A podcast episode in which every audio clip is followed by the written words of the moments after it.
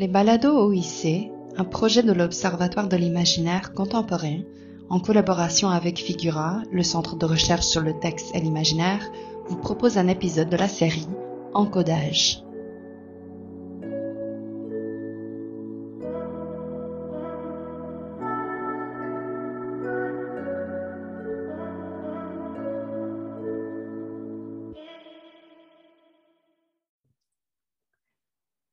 Toutes et à tous et bienvenue au premier épisode de la série Encodage des balados OIC. Les épisodes de la série Encodage se veulent un complément aux anthologies Encodage, une lettre thématique composée de contenus provenant de différents sites web de l'écosystème numérique sur le contemporain, du Centre Figura, du laboratoire NT2 et de l'Observatoire de l'imaginaire contemporain. Le projet des lettres Encodage en est à sa quatrième année. Vous pouvez consulter les anthologies précédentes sur le site de l'OIC, oic.ucam.ca, sous l'onglet Projet encodage, ainsi que vous abonner à la lettre thématique mensuelle envoyée à nos abonnés le troisième vendredi de chaque mois, en même temps que la diffusion de l'épisode encodage des balados OIC. Tout comme les lettres encodage, cette série de balados vise à revaloriser d'anciens contenus de recherche de notre écosystème numérique sur le contemporain. Vous entendrez des extraits d'enregistrements de conférences, de communications et de tables rondes issus des dix dernières années, auxquels s'ajouteront de nouvelles discussions et des contributions de chercheuses et chercheurs qui poseront un regard actuel sur ces archives. Ce mois-ci, notre thématique de la trace à l'indice, enquête. Au menu de cet épisode, Hélène Machinal, Hélène Després et moi-même, Sarah Grenier-Miette, discuterons l'article Signe, trace, piste, racine d'un paradigme de l'indice de Carlo Ginsberg, paru en 1980 dans le numéro 6 du débat. Nous entendrons par la suite des extraits de communication de Joël Gauthier, Anaïs Guillet et Laurence Perron. Mais avant de débuter ce balado avec un extrait de l'article euh, de Carlo Ginsberg qui sera discuté, j'aimerais donc tout d'abord présenter les intervenantes qui sont avec nous aujourd'hui. Donc, pour commencer, Hélène Machinal, qui est professeure en études anglophones à l'Université de Brest et spécialiste de littérature populaire de la fin du 19e siècle, euh, que vous avez d'ailleurs peut-être déjà entendu dans d'autres épisodes des balados ici, notamment dans la série Pop en stock transatlantique. Hélène Després, aussi professeure associée et coordonnatrice du Centre de recherche Figura à l'UCAM et co-animatrice des balados OIC. Et moi-même, Sarah Grenier-Miette, coordonnatrice de l'Observatoire de l'imaginaire contemporain et du projet Encodage. Donc, je me lance dans la lecture d'un extrait et nous discuterons par la suite. Donc, l'extrait va comme suit. Dans les trois cas, des traces parfois infinitésimales permettent d'appréhender une réalité plus profonde qu'il serait impossible de saisir par d'autres moyens. Des traces, plus précisément des symptômes dans le cas de Freud, des indices dans celui de Sherlock Holmes et des signes picturaux dans celui de Morelli. Dans les trois cas, on entrevoit le modèle de la sémiotique médicale, la discipline qui permet de porter un diagnostic sur les maladies échappant à l'observation directe en se fondant sur des symptômes superficiels que le profane, comme par exemple le docteur Watson, juge parfois insignifiants. Vers la fin du 19e siècle, et plus précisément entre 1870 et 1880, un paradigme de l'indice s'appuyant précisément sur la sémiotique a commencé à s'imposer dans le domaine des sciences humaines, mais ses racines étaient beaucoup plus ancienne. Donc, fin de la station. Donc, euh, euh, je te cède la parole, Hélène Després. Euh, tes impressions sur cet extrait? Oui, ce qui est intéressant dans l'article de Ginsburg que j'avais lu il y, a, longtemps, c'est la profondeur historique, évidemment, qui donne à, cette idée-là de la trace. Donc, en particulier, à quel point il fait remonter ça à l'époque des chasseurs et de l'invention du récit. C'est intéressant parce que c'est le début même de, de l'humain. Donc, la trace, au fond, participe à la, construction de l'humain en tant que tel, parce que c'est l'idée d'inventer, dans le fond, un récit à partir des traces de la chasse qu'on a fait la veille pour transmettre un savoir sur la chasse qu'on fera le lendemain. Donc, il y a vraiment cette idée-là de la première fois qu'on se projette dans le temps, qui est, qui est assez intéressante, qui permet vraiment la construction d'un récit, puis qui va, qui, va, qui va perpétuer de cette façon-là la trace comme étant fondamentalement l'élément de construction du récit, de l'histoire. Et puis donc, le fait de remonter le, paradigme indiciaire à cette époque-là, je pense, lui donne d'autant plus d'importance qu'il prédate des autres formes de savoir, en fait. Donc, c'est pas tant quelque chose qu'on ajoute après, qu'on repense après avoir construit un savoir euh, plus livresque, plus canonique, plus scientifique, mais quelque chose que, qu'on, identifie comme étant au fondement même du savoir. Parce que dans le fond, l'invention du récit, c'est l'invention du savoir. C'est la première façon dont on a pu construire quelque chose qu'on peut transmettre. Et donc, c'est ça le savoir au fond. La progression de ce savoir-là lié à la trace progresse vers une production du sens euh, avec le temps, donc avec l'émergence de la sémiotique plus, euh, qui n'était peut-être pas effectivement présente. Et puis aussi, la Bible, ben, on commence à être dans le, texte écrit aussi, donc on, commence progressivement à sortir de l'idée d'un savoir collectif, oral, transmissible. Cette métaphore-là, elle, nous amène au fond au savoir médical qui est à peu près à la même époque, donc au moment de l'Antiquité grecque dans ce cas-là. En fait, la médecine et surtout la sémiotique médicale, comme l'écrit Ginsberg dans son article, va se baser sur les traces apparentes du corps, sur le corps, donc des indices, des symptômes qui mènent, dans le fond, le médecin observateur à poser un diagnostic sur euh, la maladie.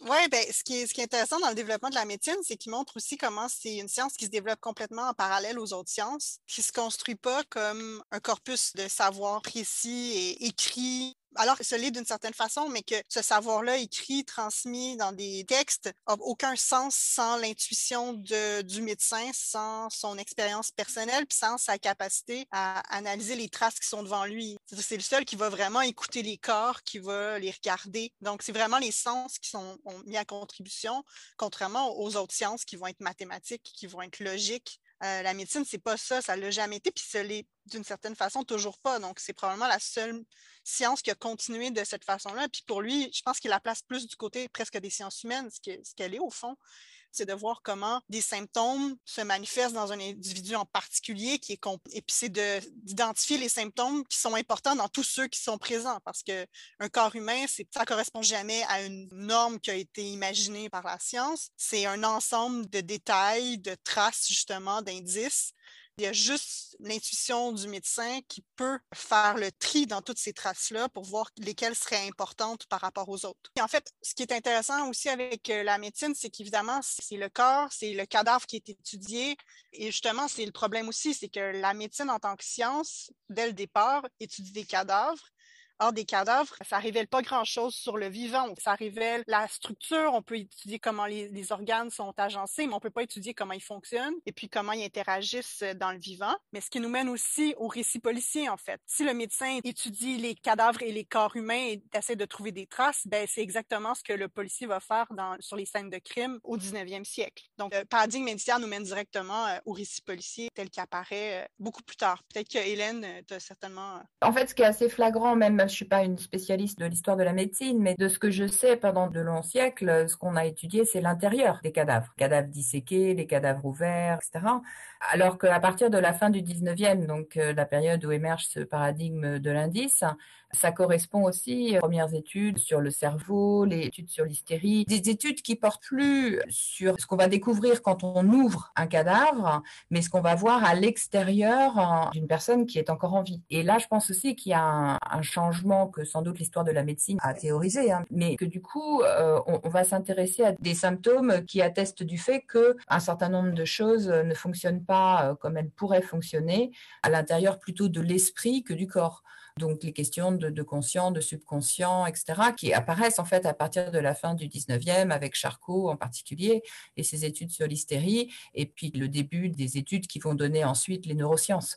Et là, il y a, je pense qu'en médecine, en tout cas, il y a un gros changement de paradigme à ce moment-là, où on va beaucoup plus s'intéresser aux symptômes extérieurs, d'où la référence euh, de chez Doyle euh, de Sherlock Holmes. Enfin, Doyle a toujours dit explicitement qu'il s'inspirait euh, du professeur Bell, qui était son professeur à l'université d'Édimbourg, et qui pouvait établir un diagnostic sans ausculter le patient, mais simplement en analysant des symptômes qui apparaissaient sur la surface du corps. Donc, le corps devient un texte à partir de ce moment-là, sur lequel on peut déceler des signes, on peut appeler symptômes qui deviennent signes et qui peuvent ensuite devenir indices. Et, là, je crois qu'il y a un tournant majeur. Et je serais pas loin de penser que c'est cette euh, inflexion dans l'approche du corps par la médecine qui a changé beaucoup de choses. C'est peut-être le, point fondamental, à mon avis.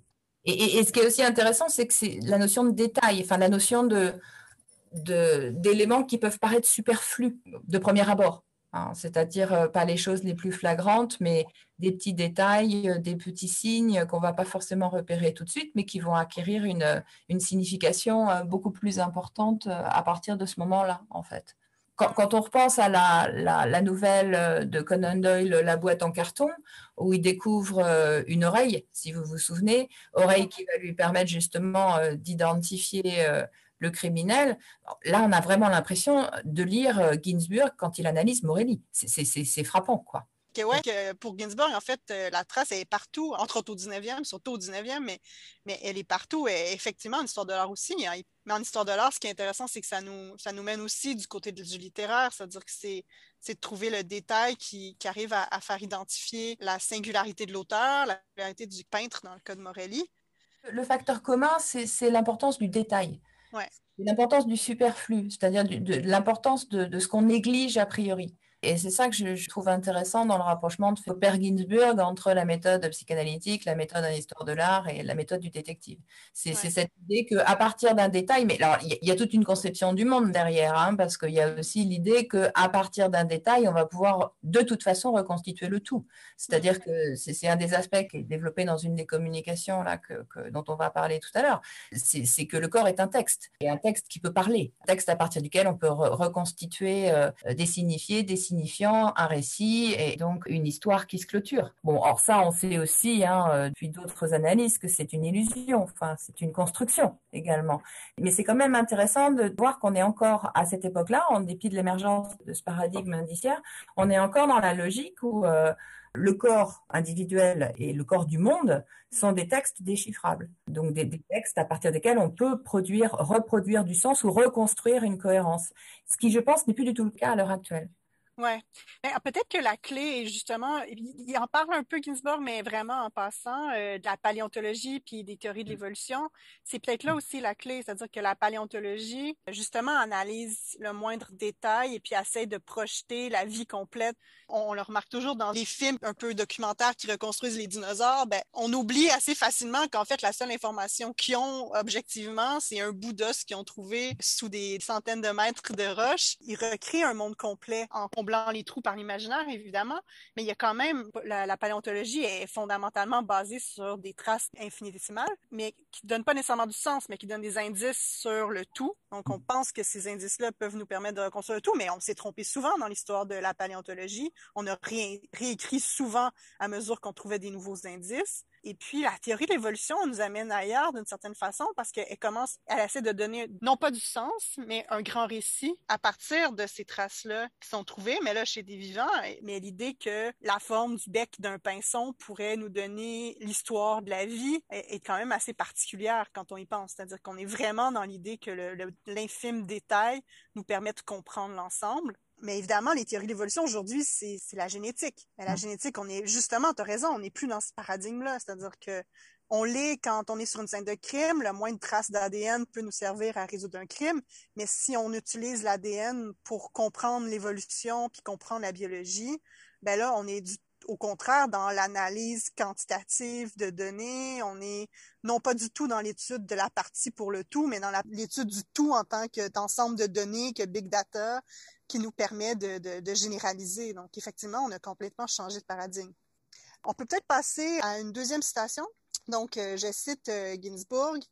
Outre le fait qu'il avait apporté une contribution décisive à l'analyse des empreintes digitales, Galton, comme nous l'avons dit, en avait également saisi les implications pratiques. De ce fait, chaque être humain acquérait une identité, une individualité sur laquelle on pouvait se fonder de manière certaine et durable. Ainsi, ce qui, aux yeux des administrateurs britanniques, était peu auparavant une foule indistincte de têtes bengali, pour reprendre le terme méprisant de Philaret, devenait brusquement une série d'individus dont chacun était marqué par un trait biologique spécifique. Cette prodigieuse extension de la notion d'individualité survenait en fait à travers le rapport avec l'État et avec ses organes bureaucratiques et policiers. Grâce aux empreintes digitales, il n'était pas jusqu'au dernier habitant du plus misérable village d'Asie ou d'Europe qui ne devenait identifiable et contrôlable. Donc, fin de citation. Donc, c'est assez intéressant parce que Ginsburg, ici, nous amène complètement du côté euh, du biopouvoir, de l'histoire euh, de la lutte des classes, du régime colonial, donc tout ça. Euh, donc, la question du crime, entre autres, au 19e, est assez importante à amener à la fois à ces, théories-là de Galton, mais aussi à l'émergence du roman policier. Au fond, sa, sa position, puis je suis assez d'accord avec lui, c'est que d'une certaine façon, ce qui était ce qui a été fait pour de, bonnes raisons, c'est retourner contre la population en général. En fait, lui, il identifie dans le fond que les Bengalis avaient déjà ce savoir-là d'identification individuelle par les empreintes, tout ça, puis que ça s'est retourné contre eux pour euh, les exploiter, pour euh, justement pour exercer un pouvoir contre eux. Puis ça se fait d'une certaine façon au même moment que le capitalisme fait la même chose. Tu sais, je pense que c'est l'idée qu'on va individualiser les gens pour en faire des consommateurs, pour en faire, alors qu'ils font partie d'une force de travail. Donc, il y, a, un paradoxe là-dedans qui est inhérent à un système qui est dans un système capitalisme de production, il faut que les gens soient à la fois désindividualisés pour être une force de travail et individualisé pour être des consommateurs. Puis je pense qu'il y a encore ça aujourd'hui. Je pense qu'on le voit encore plus avec les, sur Internet, la façon dont on est ciblé de manière très, très, très individuelle.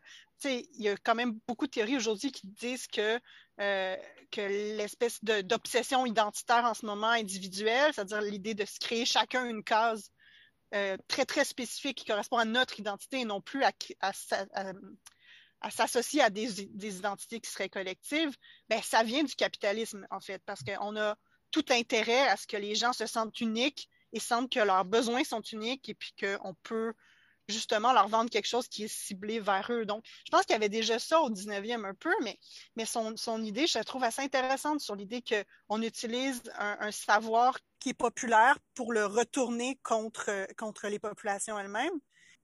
Parce que là, donc, ce qu'on disait au fond, c'est que la trace, c'est aussi un savoir sur les individus, donc qui permettent de les contrôler, de les identifier. Euh, mais chez Ginsberg aussi, inversement, ce qui est assez intéressant, c'est que le savoir des individus est aussi au centre, c'est-à-dire le, savoir de l'enquêteur, le savoir de la personne qui a euh, donc qui, a eu justement un, savoir qui, lui vient de l'expérience, de l'intuition, euh, de, de, son héritage et non pas d'un savoir académique euh, canonisé. Donc, c'est les traces euh, que ces, individus-là peuvent identifier. Donc, c'est la singularité de Sherlock Holmes, au fond, mais c'est aussi celle du, chasseur qui, sait d'emblée identifier les traces alors que, que quelqu'un d'autre le saurait pas. Donc, je cite Ginsberg, euh, mais un paradigme de l'indice peut-il être rigoureux? On peut cependant se demander si ce type de rigueur donc celui qui était qui est plutôt académique, plutôt mathématique, euh, n'est pas seulement impossible à atteindre, mais aussi indésirable pour les formes de savoir plus particulièrement liées à l'expérience quotidienne, ou plus précisément à toutes les situations où l'unicité et le caractère irremplaçable des données sont décisifs aux yeux des personnes impliquées. Il s'agit de formes de savoir fondamentalement muettes, au sens où, comme nous l'avons déjà dit, leurs règles ne sont pas susceptibles d'être axiomatisées ni même énoncées. On n'apprend pas le métier du connaisseur ou du diagnostiqueur en se bornant à mettre en pratique des règles préexistantes. Dans ce type de connaissance entre en jeu, comme on dit habituellement, des éléments impondérables, l'odorat, le coup d'œil, l'intuition. Cette intuition basse, qu'il nomme, est répandue dans le monde entier, sans limite géographique, historique, ethnique, sexuelle ou de classe, et par conséquent très éloignée de toute forme de connaissance supérieure, privilège des rares élus.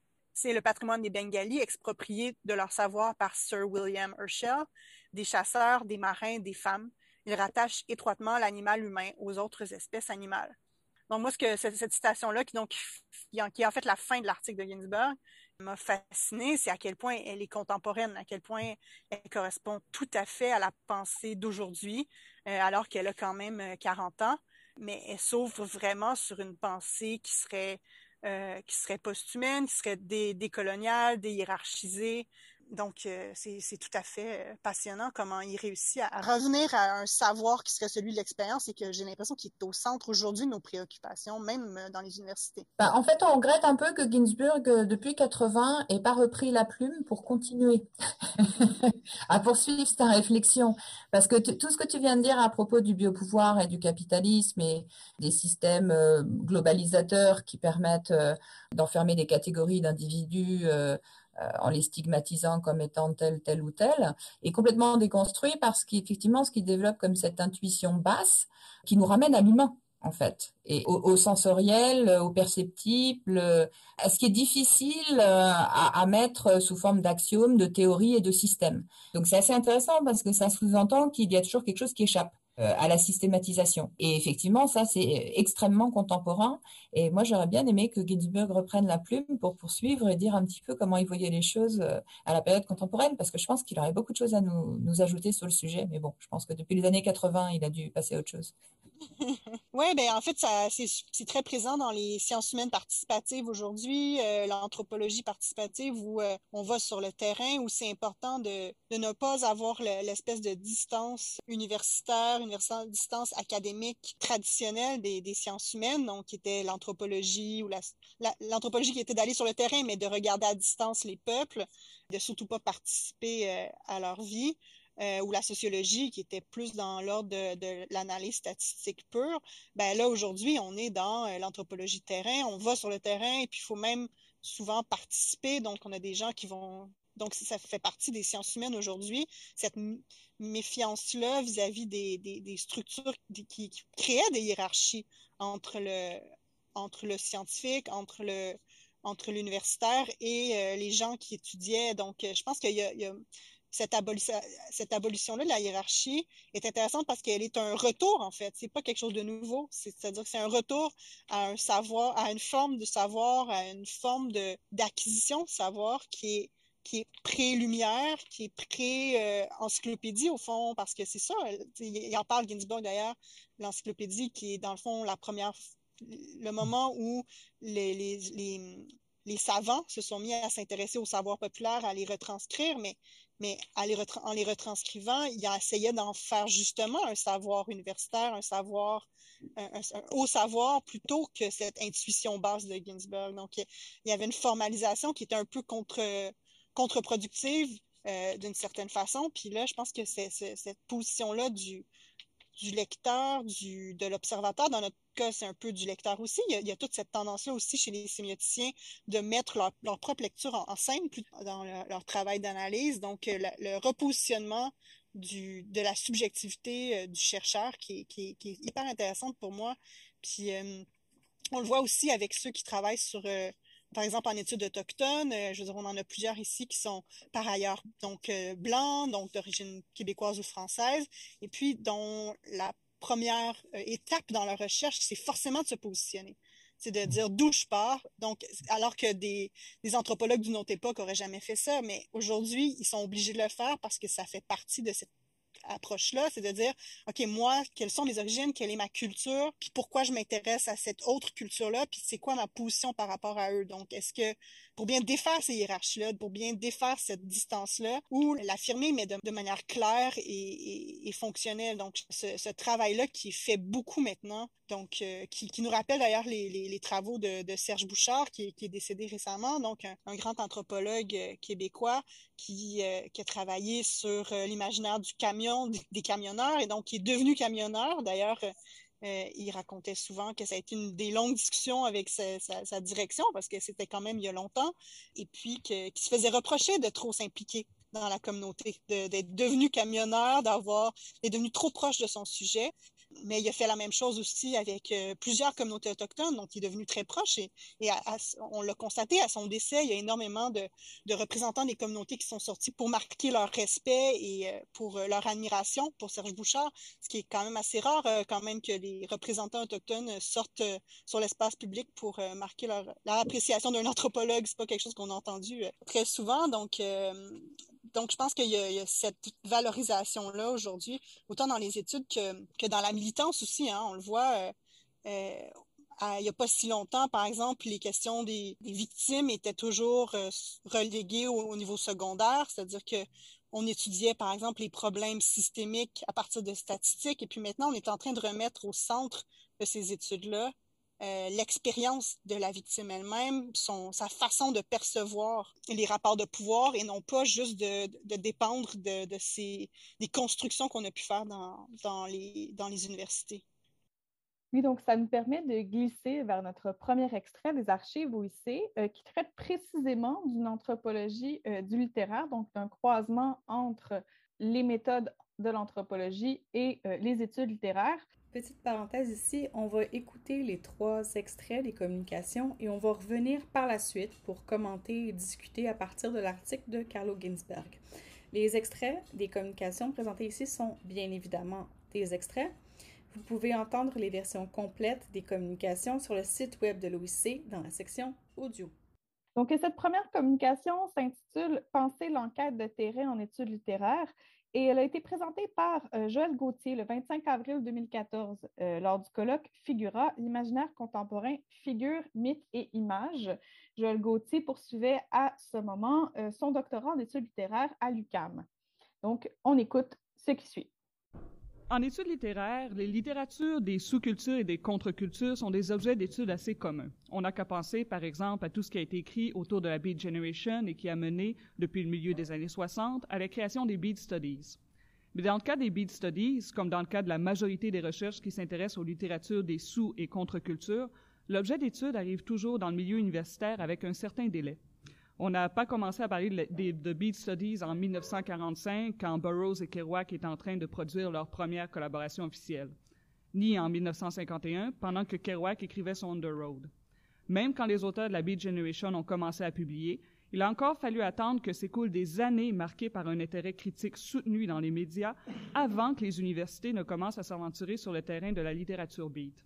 Et la même chose se répète quasi invariablement à chaque nouvelle vague contre-culturelle. Le problème, les études littéraires ont besoin d'objets possédant un degré minimal d'institutionnalisation avant de commencer leur travail. Académiquement parlant, une sous-culture ou une contre-culture devient intéressante à partir du moment où il y a un consensus relatif dans les médias quant aux auteurs qui font partie du mouvement, c'est-à-dire à partir du moment où on est capable de nommer des œuvres qui font partie d'un même corpus en faisant appel à une étiquette déjà connue. Bref, les études littéraires s'intéressent à des faits sous- et contre-culturels formés et accomplis, possédant une présence critique et médiatique identifiable et auquel ne manque, avec quelques années de recul, qu'une bonne couche de théorie littéraire made in academia. Dans un sens, les livres doivent, réussir à grimper jusqu'aux portes de l'université, en assumant que les livres en question survivent jusque-là, avant de devenir les objets de notre curiosité académique, et ce processus prend du temps. Mais si on se targue d'étudier l'extrême contemporain, Peut-on vraiment tolérer ce délai? Est-ce qu'il n'y a pas là une contradiction, une impossibilité qui nous condamne à étudier une actualité incomplète de laquelle ont été extraites bon nombre de manifestations littéraires sous- et contre-culturelles riches, quoique encore trop marginales pour attirer l'attention des universitaires? Je vois dans cette façon de traiter les littératures des sous- et contre-cultures l'existence d'une faille dans la manière dont nous approchons l'extrême contemporain, d'une incohérence qui mérite d'être interrogée. Et personnellement, c'est une faille qui me dérange dans la mesure où elle entre en conflit avec mes intérêts de recherche depuis que j'ai commencé à imaginer mon projet de thèse. En 2009, j'étais encore en train de travailler sur ma maîtrise, mais j'ai eu la chance de tomber par hasard sur ce qui allait devenir le sujet de mon doctorat. En fait, trois choses sont arrivées à peu près simultanément. Quelqu'un m'a donné une copie du manifeste du Dead Rabbit, un genre de néo-underroad auto-publié et anonyme qui n'est recensé dans aucun catalogue. La compagnie Jeans Levi's a lancé sa première campagne Go Fort avec des poèmes de Walt Whitman et une esthétique Beat Generation à la conquête des grands espaces. Et on a vu apparaître dans les boutiques Urban Outfitters plusieurs copies des œuvres de Jack Kerouac et d'Allen Ginsberg achetées par des jeunes hipsters habillés en look total vintage americana. En fin de compte, il s'agit de presque rien, une accumulation d'indices qui suggèrent, par leur esthétique commune, la naissance d'une sous-culture, quelque chose d'encore trop frais pour être saisi avec les outils des études littéraires. En 2009, on parle encore d'un mouvement sans nom, impossible à tracer sur Google Scholar, un mouvement sans auteur connu, sans corpus, sans manifeste, sans centre, sans rien. Donc, pas de journaux intimes laissés aux archives, pas de correspondance à étudier, pas de catalogue à éplucher pour faire surgir un semblant de sujet. Alors voilà, j'étais prise avec l'envie folle de travailler sur quelque chose qui n'était pas là, sur ce qui était tout au plus une impression, une intuition. Pas très gagnant académiquement parlant, surtout quand on essaie d'être admis au doctorat. Mais au lieu de laisser tomber et de changer de sujet, c'est là que j'ai réalisé un truc. Avant d'étudier la littérature, j'ai gradué en anthropologie. Je suis anthropologue avant d'être littéraire. Et si en littérature, on m'a appris qu'il faut minimalement pouvoir mettre un nom sur un phénomène et avoir un semblant de corpus pour justifier un travail de recherche, en anthropologie, ce n'est jamais quelque chose qui m'avait fait peur auparavant.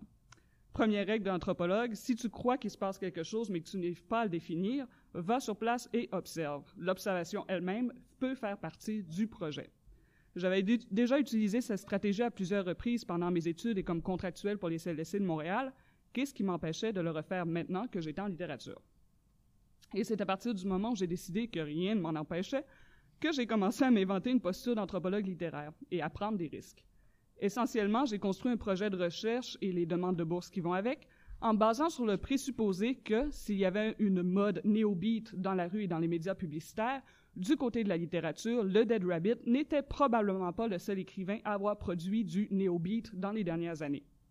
Alors j'ai développé le concept de fonction de manifeste pour me munir d'un bon fond théorique, j'ai fait mousser le caractère jeune et ultra contemporain de la campagne Levi's pour renforcer l'aura glamour de la chose, et j'ai vanté au maximum la possibilité de découvrir un groupe littéraire unique encore inexploré, que j'étais au demeurant complètement incapable de définir en l'absence de toute autre preuve concrète. Bref, beaucoup de promesses et beaucoup d'incertitudes, mais j'ai bel et bien une bourse qui est devenue en soi une assez bonne raison pour passer un an à épuiser mes deux seules pistes réelles, c'est-à-dire le manifeste du Dead Rabbit et la campagne Go For de Levi's.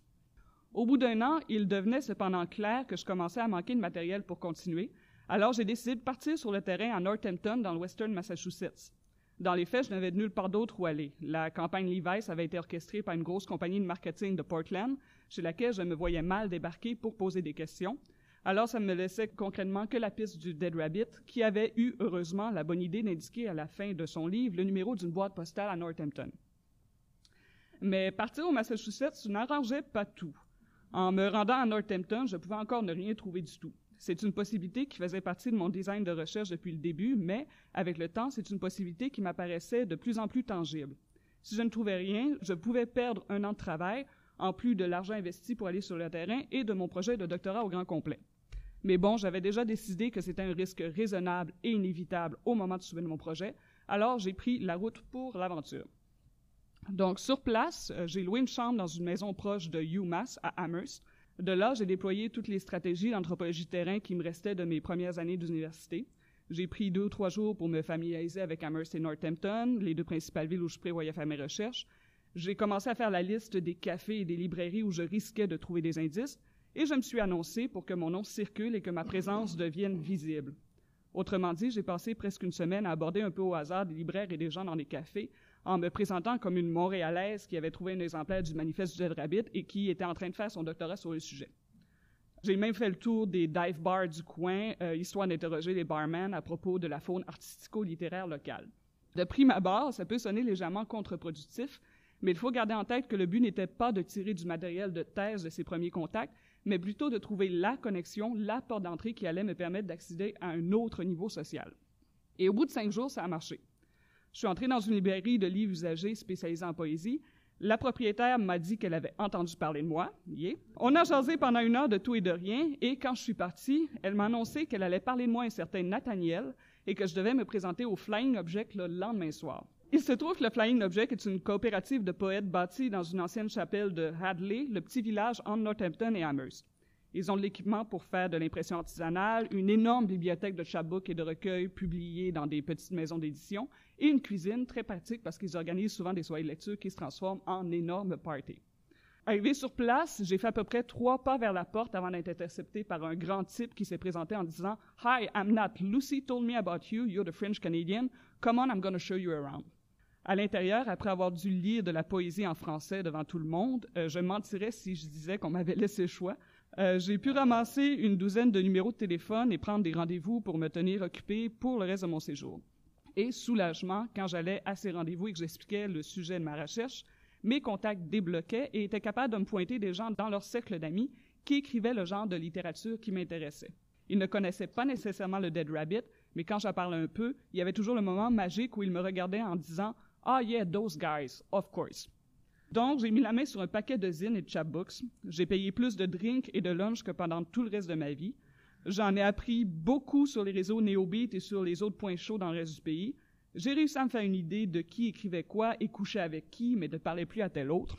Bref, j'ai pu observer toutes les dynamiques qu'on avait étudiées dans nos cours de sociabilité littéraire en parlant des vieilles contre-cultures, mais en direct, avec des gens en train de vivre leur vie et de développer leur style, pas avec des gens morts ou qui se contentent de raconter au passé à quel point ils étaient cool il y a 20 ans. De retour à Montréal, euh, j'ai eu assez de stock dans mes valises pour me tenir occupé pendant un an et demi.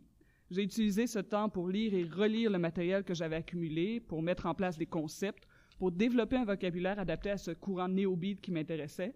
Finalement, c'est avec ce matériel que j'ai passé mon examen doctoral, parce qu'au moins j'étais capable de prouver que, en 2011, il y avait une communauté hipster néo-beat que nous appellerons Beatster, vivante et active sur l'axe Western Massachusetts, Brooklyn, Philadelphie. Mais ma perspective sur le sujet est encore trop limitée pour porter une thèse au grand complet. Mes données venaient d'un seul foyer Beatster et n'avaient pas de profondeur temporelle dans la mesure où elles avaient été toutes collectées pendant un même séjour. Ma version de la littérature Beatster sonnait un peu trop comme la version de la gang du Flying Object quelque part à la fin du printemps 2011. D'un point de vue méthodologique, c'était beaucoup trop facile à critiquer. En me contentant des données du Massachusetts, j'étais peut-être en train de passer à côté d'autres branches du mouvement qui pouvaient s'affairer encore plus intéressantes. Aussi, il y avait peut-être sur place des tensions ou des querelles qui avaient poussé mes contacts à masquer des choses, à omettre de mentionner certains auteurs, etc. Bref, il est encore trop facile d'écarter la concordance entre les esthétiques de la campagne Go For la production littéraire contre-culturelle du Western Massachusetts et la mode néo-beat comme n'étant qu'un hasard et non le fruit d'une véritable contre-culture beatster. Alors, je suis parti pour San Francisco en me disant, c'est là que ça passe ou que ça casse. Au pire, j'aurais perdu deux ans et demi de ma vie, ma bourse de recherche n'aura donné aucun résultat et je n'aurais qu'à me recycler dans un autre domaine. Et ce n'était pas l'argent que je devais investir pour San Francisco qui allait y changer quelque chose. À San Francisco, j'ai utilisé les mêmes stratégies que dans le Western Massachusetts, mais sur un terrain plus complexe et plus vaste. À ce stade de mes recherches, j'avais déjà établi que le mouvement Beatster était en fait un sous-groupe hipster et que la sous-culture Beatster s'inscrivait à l'intérieur de lieux et de pratiques hipsters. Alors, j'ai ciblé les quartiers hipster, Mission, le Tenderloin, certains secteurs d'Oakland. Et à San Francisco, comme à Northampton, c'est dans une librairie que j'ai fini par trouver ma connexion en la personne de Justin, un poète très actif sur la scène locale. Donc, party, drink, lunch, rendez-vous privé. J'ai collecté mes informations d'une personne à l'autre en naviguant d'événement en événement, comme à Northampton. Mais le terrain de San Francisco s'est avéré très différent de celui du Western Massachusetts sur deux points. Premièrement, il était beaucoup plus underground. Les événements n'étaient pas organisés dans des coopératives et des cafés ouverts au public, mais dans des squats cachés, dans des appartements privés dont les adresses circulent de bouche à oreille ou dans les salariats de locaux anarchistes. Malgré la hausse ridicule du coût de la vie à San Francisco, les traditions contre-culturelles se portent bien. Deuxièmement, malgré une abondance de sous-groupes hipsters diversifiés, je n'ai pas trouvé de sous-groupe beatster local. Quand je discutais de mon sujet de thèse avec les gens que je rencontrais, on me citait des auteurs de la côte Est dont je connaissais déjà l'existence grâce à mon précédent terrain. À Berkeley, je me suis même retrouvé dans une lecture où la tête d'affiche était un poète de la côte Est qui faisait déjà partie de mon corpus à ce moment-là. D'une certaine manière, à San Francisco, j'ai surtout épuré mon corpus en voyant ce qui se rendait jusque-là, ce qui possédait une réputation beatster transnationale dans les réseaux sous-culturels hipster, même en l'absence de beatsters locaux. Un soir où j'étais dans un squat après une lecture particulièrement intense, j'ai d'ailleurs demandé à un de mes contacts pourquoi, selon lui, il n'y avait pas de beatster à San Francisco. Il m'a répondu People on the East Coast dream about the beats because they don't have beats around anymore. We're still stuck with the old fuckers, so the last thing we want to do is to write like them. Pour me convaincre, il m'a présenté un des vieux beats en question qui traînait dans le squat, genre beatnik tardif arrivé à San Francisco dans les années 60. Et je dois dire que se faire raconter en boucle des histoires vieilles de plus de 50 ans par un barbu à cheveux longs ultra nostalgique et ultra sous, ça me donnait en fait pas forcément envie de se la rejouer à la beat. Voilà pour le mystère de San Francisco. Seulement deux ou trois mois après San Francisco, j'ai repris la route en direction du Western Massachusetts pour revisiter mon premier terrain. C'était beaucoup moins intense que ma première visite parce que j'avais qu'à refaire la tournée des gens que je connaissais et apprendre l'inventaire des nouveaux trucs intéressants publiés depuis. Mais de revenir sur place m'a quand même permis de constater à quel point le moment de 2011, quand j'ai été allé pour la première fois, avait quelque chose d'unique. Deux ans plus tard, le Flying Object était en train de prendre un tournant plus artistique que littéraire. Il y avait beaucoup de chicanes internes entre les membres plus vieux et les plus jeunes, à propos notamment de la réticence des plus jeunes à partager l'espace et de nombreux couples s'étaient séparés, entraînant une dispersion plus grande des membres du groupe le long de la côte. Je pense entre autres à Nathaniel, qui était la figure sociale centrale lorsque j'y étais en 2011, mais qui avait réussi entre-temps à se mettre à dos la moitié des locaux avant de s'exiler à Brooklyn. Donc, s'il y avait eu un buzz quelques années auparavant, créé par une surabondance de jeunes diplômés de creative writing, le moment était déjà en train de s'essouffler. Pendant mon deuxième séjour, j'ai quand même vécu quelques moments éminemment hipster, euh, comme par exemple à la fin d'une lecture de poésie, quand les gens du public ont fermé les lumières pour chanter Thunder Road de Bruce Springsteen. Mais l'expérience était quand même beaucoup moins concentrée que la première fois. Et je vous jure que c'est arrivé c'était splendide. Donc, pour résumer, à la base, j'étais pas satisfaite des pratiques méthodologiques en études littéraires parce qu'elles ont tendance à créer une distance temporelle trop importante entre le moment sous contre-culturel et sa réception académique, surtout dans une perspective d'études de l'extrême contemporain. J'avais sous les yeux plusieurs indices qui pointaient vers l'existence d'une sous-culture fascinante, mais en me cantonnant aux études littéraires, je n'avais pas les outils nécessaires pour en faire un sujet de recherche à proprement parler. En réponse à cette faille qui entrait en conflit avec mes intérêts personnels, j'ai puisé dans mon bagage anthropologique euh, des techniques d'enquête de terrain qui permettaient de construire progressivement mon objet de, recherche, construction que j'ai intégrée à la réalisation de mon projet au lieu de la présenter comme une étape préalable nécessaire au dépôt de celui-ci. Les stratégies que j'ai mises en place étaient des stratégies de première ligne, de première ligne pardon, qui partaient des humains plutôt que des livres, qui faisaient des gens qui, qui gravitent dans les milieux hipsters ma véritable porte d'entrée pour saisir un objet littéraire encore indéfini. En optant pour cette approche, j'ai pris plusieurs risques. Depuis le début de ma recherche, j'en ai toujours promis plus que je pouvais garantir de façon réaliste. Si en anthropologie, j'aurais pu dire il y a 50 de chances que je me casse la gueule et que je revienne avec rien du tout, en études littéraires, ce n'est pas le genre d'énoncé qui a sa place dans les discours institutionnels de dépôt de projet, de demande de bourse, de validation de sujet, de dépôt d'examen doctoral, etc. Et dans un sens, ça se comprend. En anthropologie, si le phénomène humain qu'on s'attendait à observer s'avère inexistant, il y a encore toujours des humains à observer. En littérature, s'il n'y a pas de livre à lire, il n'y a pas de livre à lire. Les objets sont différents, les enjeux sont différents, il y a donc forcément rencontre imparfaite entre les deux méthodologies. Parallèlement, une des conséquences de sortir des balises de l'institution pour aller sur un terrain à la sauvage a été de devoir assumer des dépenses de recherche très élevées sans pouvoir les réclamer ailleurs. Même si je m'étais trouvé une conférence à faire là-bas, ça aurait bloqué côté financement à partir du moment où je proposais de passer tout un mois sur place.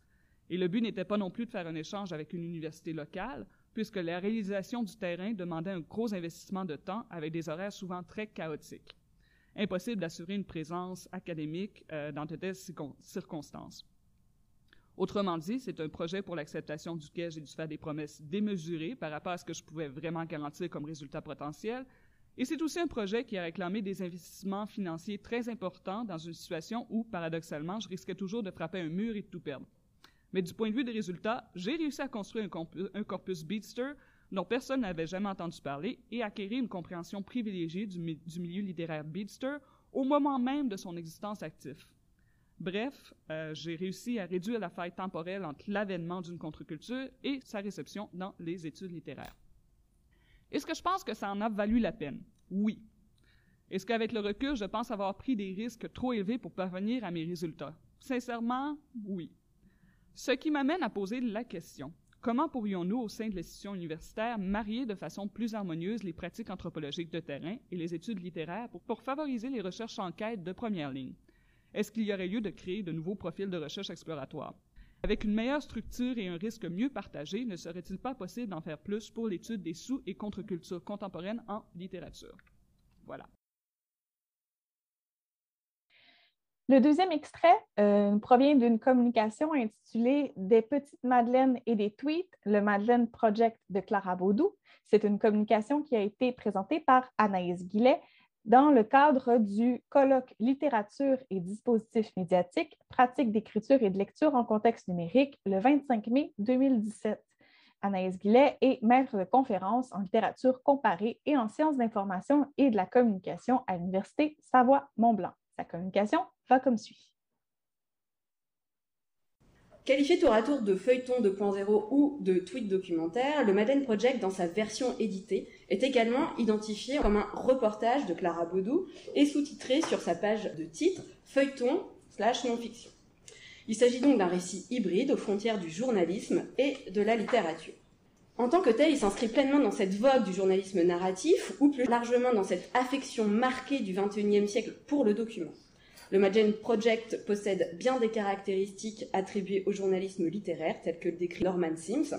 Immersion du reporter, accès et relation au sujet, attention marquée aux vies ordinaires, précision factuelle et en même temps importance de la voix, du style, construction complexe du texte et ultimement attention portée à la valeur symbolique de l'histoire. Autant d'éléments qui composent le Madeleine Project, un récit de vie édifié tweet après tweet, une boîte ou lettre ouverte après l'autre. Les objets et papiers que Madeleine aura archivés dans des dizaines de boîtes méticuleusement étiquetées sont les points de départ de l'entreprise narrative de Boudou.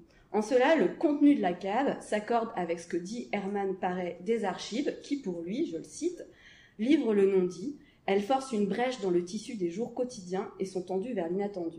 Est-ce un sentiment naïf que par le décodage de l'archive, on déchire un voile, on traverse l'opacité d'un savoir et on accède à l'essentiel des êtres et des choses? Donc l'archivage comme une mise à nu, avec tout le questionnement éthique qu'il aura posé à Baudou, nous permettra d'interroger la mémoire, mais surtout la trace, qui se fait ici poétique. Dans Temps et Récit 3, Paul Ricoeur, euh, évoquant cette symbolique de l'absent que figurent nos ancêtres et nos descendants, voit dans la trace un mixte et même un connecteur entre le temps physique et le temps vécu que la phénoménologie euh, heideggerienne avait dissocié. Marque laissée par quelque chose, par quelqu'un, indice perceptible d'une présence passée, émanation du référent, la trace possède de ce ça a été souligné par Roland Barthes dans La Chambre claire. La trace est ce que présuppose tout document et donc toute archive. Elle est dans le cadre du Madeleine Project tracé, parcours qui déclenche l'anamnèse de Madeleine et donc, les deux étant intrinsèquement euh, liés, ce qui provoque le récit. Cette articulation entre mémoire et récit dans le Madeleine Project est bivalente. Il y a d'abord la mémoire de Madeleine que reconstruit Baudou à travers la mise en récit de la découverte de ses archives sur les réseaux sociaux, mais aussi la mémoire même de la performance qu'est le Madeleine Project. Et donc cette dualité permet d'interroger la trace à la fois dans sa dimension physique et numérique, toutes deux faisant l'objet d'une mise en récit en tant que représentation d'un événement hein, et d'une remédiatisation. Et là, euh, j'utilise Polter et Gossier. Car en effet, comme le note Sibyl Kramer, les traces n'apparaissent que dans la mesure où une forme existante est effacée, puis reconfigurée sous l'effet d'une réécriture. La sémantique de la trace ne se déploie qu'au sein d'une logique de la narration, dans laquelle la trace se dote de son propre lieu narré. Les traces représentent en somme le lieu où les choses muettes se mettent à parler grâce à notre intuition. Baudou reporter s'intéresse aux événements d'une vie passée, mais elle le fait sous la forme d'une performance d'écriture qui se déploie principalement sur la plateforme de microblogging qui est Twitter, donc à coup de 140 caractères à la fois, de photographies, d'hyperliens vers des chansons ou des vidéos, créant dans un même mouvement un happening, un événement journalistico-littéraire sous forme de feuilleton transmédia. Même si Baudou déclare à plusieurs reprises dans les journaux que rien n'était prémédité et que sa démarche, qualifiée de orcase, de libératrice, était à l'origine tout à fait indépendante de son travail de journaliste, pas plus qu'elle ne s'inscrivait d'ailleurs dans une démarche littéraire. Il n'empêche que le, Madeleine Project, dans ses prémices, est désir de récit. Le tweet inaugural sur le compte de Clara Baudou le démontre avec force. Il s'agit de raconter une histoire. Et cette histoire s'élabore comme un work in progress pour le lecteur comme pour Baudou. C'est dans le courant de la première semaine de publication des tweets que s'élabore le projet éditorial de Baudou. Dans la matinée du premier jour, précisément à 11h30, le hashtag Madeleine Project apparaît pour devenir quasi systématique à partir de 11h52. Puis, euh, au dernier jour, l'autrice semble s'apercevoir que le travail d'investigation doit se poursuivre et promet une seconde salle de tweets. Elle se met alors à parler de saison 1 sur le modèle des populaires séries télévisées euh, pour décrire cette série de publications consacrées aux archives personnelles de Madeleine. Pour la seconde saison, qui débute en février 2016, Baudou sortira de la cave pour partir à la rencontre de ceux qui ont connu Madeleine, son filleul d'abord, euh, un couple d'anciens voisins, un commerçant, puis pour la troisième saison, elle sera consacrée à la vie professionnelle de Madeleine, à la visite de Baudou à Bourges, ville natale euh, de Madeleine, ainsi qu'à approfondir les informations sur Loulou. Je garde le suspense sur Loulou. La quatrième saison, quant à elle, s'emploiera à décrire la vie d'institutrice de Madeleine et à essayer de retrouver quelques-uns de ses anciens élèves. Donc pendant chacune de ces saisons, Baudou publie parfois plus d'une vingtaine de tweets par jour. La saison 1 compte 265 tweets. Elle les envoie d'affilée, à quelques secondes d'intervalle euh, les uns des autres. En tant que performance, euh, les saisons ont une durée limitée euh, dans le temps, et parce qu'elles se déploient sur les réseaux, elles sont publiques, permettant d'intégrer les réactions et commentaires des internautes, de jauger leur intérêt, et donc de s'y adapter. Donc au-delà du buzz euh, qu'il aura produit, l'aspect communautaire du projet, son édification collective est fondamentale dans la mesure où elle construit l'universalité et la poéticité même du récit de Madeleine entre documentaire, témoignage et fiction. Les saisons 3 et 4, avec l'intervention des élèves de CM2 de l'école Jean Massé d'Aubervilliers, où Madeleine euh, était institutrice, pour retrouver donc certains de ses anciens euh, élèves, l'exemplifie très bien. Le Madeleine Project est bâti comme une enquête collective. Et les internautes vont venir euh, très souvent à l'aide pour identifier les objets incongrus découverts dans la cave. Des traces de la performance sont proposées sous deux formes principales d'agrégation. Hein, je vous le disais, Storyfy euh, sur le web et un livre. Storyfy donc est une application qui permet, comme son nom le laisse entendre, de raconter une histoire. Il rassemble dans une timeline multimédia les publications issues d'un réseau social ou euh, de toute autre source euh, tout en rétablissant leur ordre chronologique. La narration peut de ce fait inclure des hyperliens vers des pages web, des images puisées sur Instagram ou Flickr, des vidéos et aussi des contenus d'autres réseaux. Storyfy est donc un outil de curation des contenus web et un outil de storytelling. Le livre, publié aux éditions du Sous-sol en mai 2016, peut lui être aussi être considéré comme une version imprimée homothétique du Storyfy des saisons 1 et 2 du Madeleine Project. Donc, dans un processus finalement de remédiatisation à rebours de la numérisation, l'impression du web. Le livre est d'ailleurs présenté euh, au verso de la page de grand titre dans son achevé d'imprimer comme une adaptation du hashtag Madeleine Project. Le livre propose 2 à 4 tweets par page et reproduit les images tweetées. Les tweets sont regroupés dans le livre non en chapitres mais par jour de la performance, donc la temporalité est ainsi mise en valeur. Ils sont reproduits en contexte comme si une capture d'écran avait été effectuée et ils sont entourés du blanc de la page. Je dis comme si euh, car dans les faits, ces captures sont retravaillées pour faire apparaître le logo de Twitter, qui détient euh, par ailleurs les droits des publications, hein, d'où le copyright dans le colophon, et pour faire disparaître les avatars des internautes qui ont partagé les messages. Ne reste ainsi que l'avatar de Clara, l'heure et la date précise de la publication, ainsi que le compteur de j'aime et retweets euh, au moment de la publication. Le livre donc construit un effet Twitter qui ne se joue pourtant qu'en surface. Euh, les liens, les vidéos, euh, les morceaux euh, SoundCloud n'y subsistent qu'en tant que pure figure du passé numérique du récit, puisqu'en en soi, ils sont plus cliquables. Ils ne sont qu'une trace, la manifestation de l'absence du média numérique originel. Ces effets soulignent le statut de remédiatisation du Madeleine Project et donc son travail d'archéologie narrativo-médiatique. L'archéologie s'étant elle-même définie comme un paradigme de l'indice à l'œuvre, et là je cite Christophe Kummel. Il s'agit en effet pour le livre de faire trace du récit élaboré sur Storyfy, qui lui-même reconstituait le récit effectué sur, Twitter, qui lui-même composait le portrait de Madeleine tiré de ses archives. Donc toute lecture du Madeleine Project impose ce va-et-vient médiatique, et c'est en cela que l'œuvre est transmédia. Elle construit donc sa poétique de la trace sur un travail de décontextualisation, recontextualisation à plusieurs niveaux, à la fois thématique, narratif et médiatique. Et comme le note Bruno Bachimon, que je vais euh, me permettre de citer un peu longuement, il est bien clair que la décontextualisation d'un contenu est inhérente à l'acte même de son inscription. À l'immanence de la communication, ici et maintenant, dans son contexte natif, l'inscription donnant naissance à un contenu fixé sur support est d'emblée la décontextualisation de son contenu vis-à-vis -vis de l'interaction ou de l'événement initial dont il est l'empreinte, l'enregistrement, la consignation, l'inscription. Les minutes d'un procès ne sont pas ce dernier. Un texte relatant un discours ne, permet pas de le revivre tel qu'il a été prononcé, etc.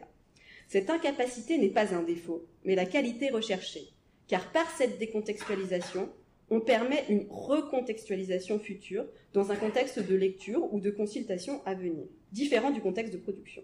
Les inscriptions sont de manière générale conçues pour cela, pour permettre de remobiliser une trace à nouveau, et donc à nouveau fraîche, interprétative bien sûr. Et donc c'est tout l'enjeu du Madeleine Project, rafraîchir la trace de Madeleine et des différentes étapes médiatiques du travail de Baudou dans un élan continu, constant, contre l'oubli. L'autrice d'ailleurs ne s'y trompe pas, qui explique les raisons d'être de son livre, les mêle à l'impératif de la mise en récit.